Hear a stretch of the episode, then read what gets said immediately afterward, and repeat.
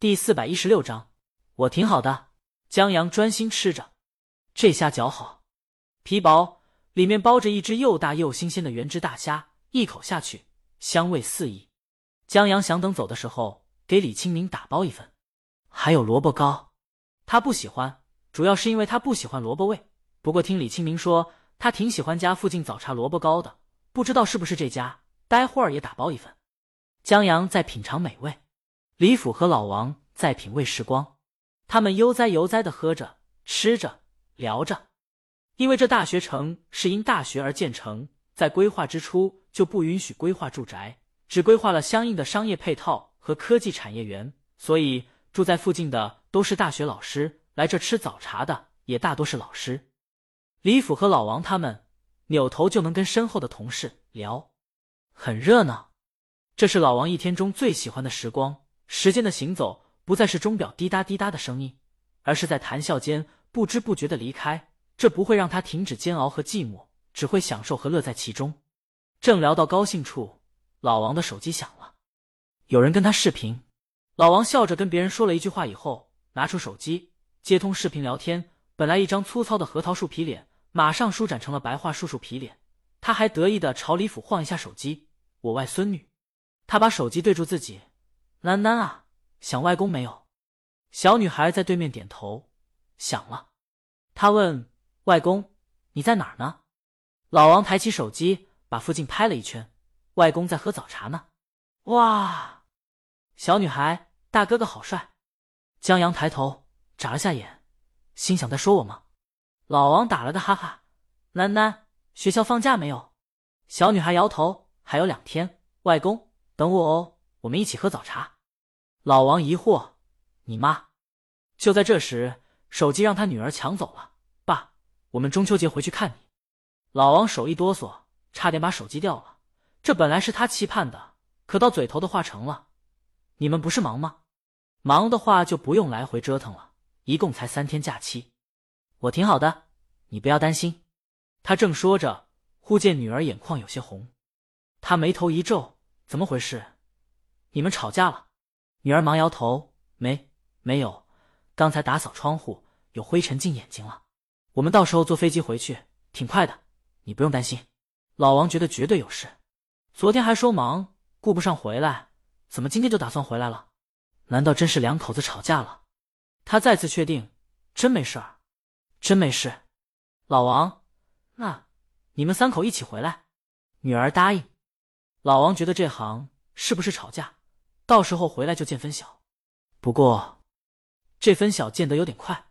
在女儿要挂电话的时候，小女孩跳起来，嚷着还要跟外公说话。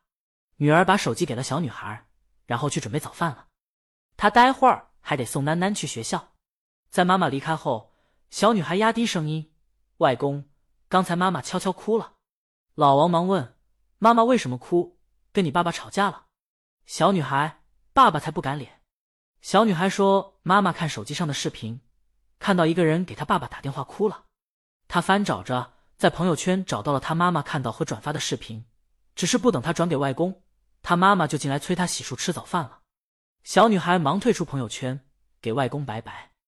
在挂了视频以后，老王翻到朋友圈，他女儿倒是没屏蔽他，他看到了他的朋友圈，半个小时以前转发了一个视频，评论了一串字：中秋节最丧心病狂的广告。”老王把视频打开，一个女人深夜加班下班，在路上遇见了搭讪，死皮赖脸的缠着女人。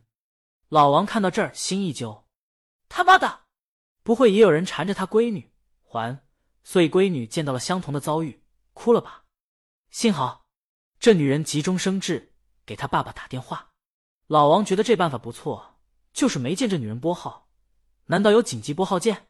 谁知道小流氓一把抢走了电话。给电话那头聊起来，还变恭敬起来。老王很欣慰，当爸爸的始终是女儿保护伞啊。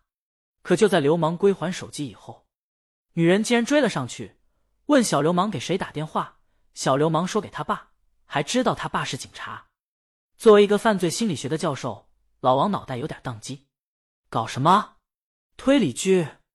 等看到女人回家面对他爸一照的时候，老王敏锐的意识到。或许有阴谋，他认为这小流氓是调查清楚他以后搭讪他的。然后，小流氓不出现了，只有女人不断不拨号码的假装打电话给旁边的人听，还真的就聊上了。老王的脑袋刚才是挣扎一下，现在真宕机了，不会真在跟死人聊吧？接着就是三年后了，女儿要结婚，妈妈说爸爸知道该有多高兴，女儿就给妈妈说了，还让妈妈打电话。就在老王还在犯罪悬疑职业病中徘徊的时候，视频中的女人在接电话前，表情有点期待，又觉得在开玩笑，有点不敢相信和疑惑。在拿过手机放到耳边后，淡淡笑容消失，变成吃惊，变成不敢相信，语气带有哽咽，瞬间红了眼眶。这表演太有感染力了，瞬间击穿在老王心房，让他心伤，让他想起他女儿结婚时，他老伴刚去世不久。如果，如果真的有这么一个电话，他多想告诉他，他站在台上，穿着他亲手挑选的西装，亲手把女儿送到爱他的人手中。他们有了一个外孙女，她活泼可爱杂。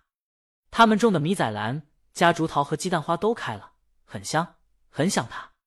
广告中，女儿已经接到了爸爸电话。老王知道他女儿为什么哭了，因为他也红了眼眶。李府惊讶：“老王，老王。”出什么事儿了？这怎么好端端就哭了？老王倔强，没事儿。拍这广告的忒不是东西，他奶奶的，活了快六十了，临了让个广告给感动哭了。李府好奇，什么广告？老王把手机给李父，让他看。江阳好奇的探头瞅了一眼。李父因为跟老王的遭遇不同，所以看了以后不至于哭，但还是挺感动的。李父，团圆节拍这广告。是挺不是东西的，但这广告好啊！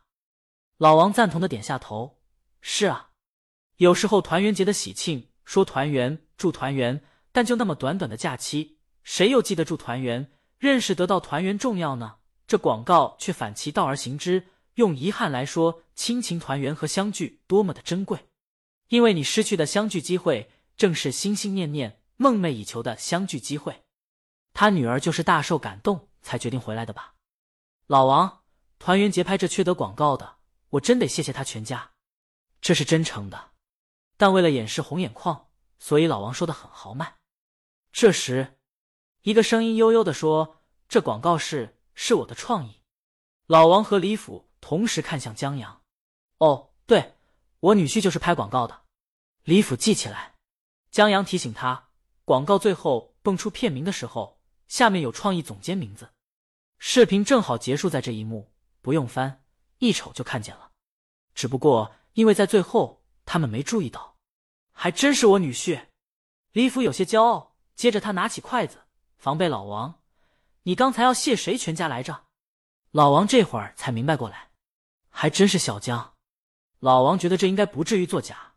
好，好，他妈的，老李，你女儿在哪儿捡的这女婿？这比下棋十盘。输给李府二十盘，还让他嫉妒。他让外孙女长大了也捡一个去。接着，他按下李父的筷子：“你女婿这广告，我是真心感谢。